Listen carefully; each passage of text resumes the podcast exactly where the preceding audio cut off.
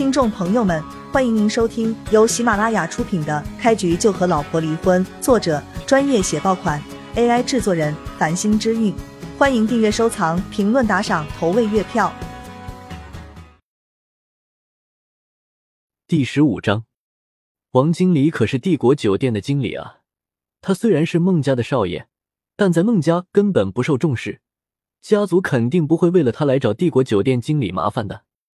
不过。叶璇那废物到底怎么回事啊？怎么能住得起帝国酒店的总统套房和开得上劳斯莱斯的啊？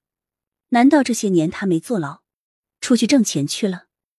徐红艳真是百思不得其解，甚至都有些后悔过早的把叶璇给踹了。不可能，我让人查了，他这几年都在坐牢，都是有档案的，不可能会出错。那他怎么有这么多钱？你也说了。这酒店的总统套房一晚上就得十几万啊！他不会偷的钱吧？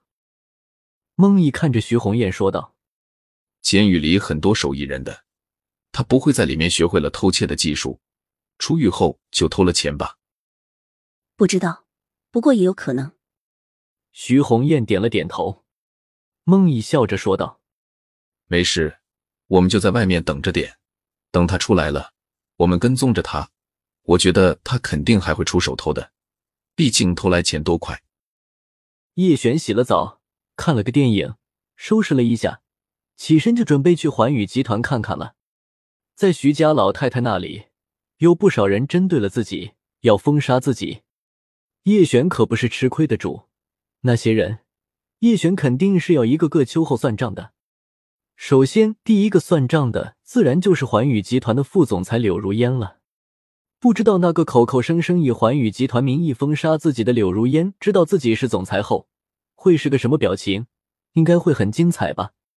叶璇来到地下室，开着劳斯莱斯就朝环宇集团行去了。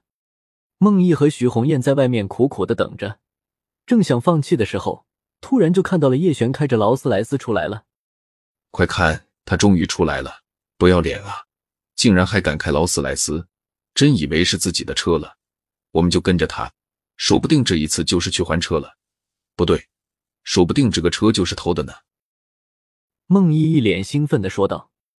徐红艳也点头说道：“嗯，跟着，我倒要看看他葫芦里卖的什么药。”孟毅发动车，悄悄的就跟在了叶璇的劳斯莱斯车后。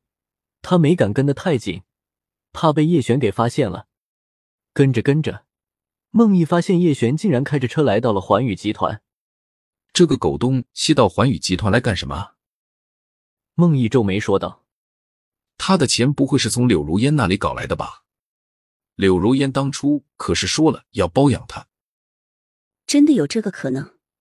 叶璇这个畜生真不要脸，表面上义正言辞的口口声声拒绝柳如烟，现在竟然乖乖的送上门去了。”徐红艳气炸了。妈的，不行！我们绝对不能坐视不管，不能让他把这口软饭吃下去。孟毅羡慕嫉妒恨啊！叶璇的命怎么就这么好啊？怎么就被柳如烟这个尤物给看上了包养了？那怎么办啊？我们也管不住柳如烟啊！徐红艳恨恨的说道。孟毅眼珠子一转，满肚子坏水的说道：“这样，我给柳如烟打个电话，抹黑叶璇，告诉他。”叶璇出狱后就去找小姐，感染了梅毒艾滋病，这样柳如烟肯定就会把叶璇给踹了。行，这是个好办法，你快给柳如烟打。徐红艳赞同的说道。孟毅点了点头，拿出手机就给柳如烟打了过去。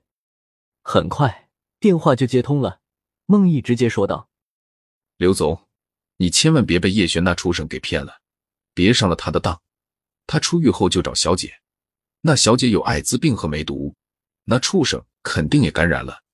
你别包养他了，赶紧给他踹了，不然染病了就坏事了。孟毅声音落下，柳如烟的声音就传了出来：“你胡说八道什么呢？谁包养那个废物了？我正准备封杀他呢。”没包养他，那他怎么现在去你的公司了？孟毅愣了一下。皱眉说道：“怕是他后悔拒绝我了，现在准备跑来求我呢。”柳如烟冷哼一声，笑道：“不过他也太迷之自信了点吧？虽然他长得挺帅，但让我包养他还不配。”柳如烟真的笑了，要包养叶璇，不过是他无聊开了个玩笑，叶璇不会当真了吧？最主要的是，当了婊子还立牌坊，当着众人的面拒绝自己，私底下再来找自己，真以为是个什么东西吗？孟毅和徐红艳得知柳如烟根本就没有包养叶璇，都捧腹大笑了。刘总，原来你没包养他，那他来你们环宇集团，怕是来跪求你包养他的。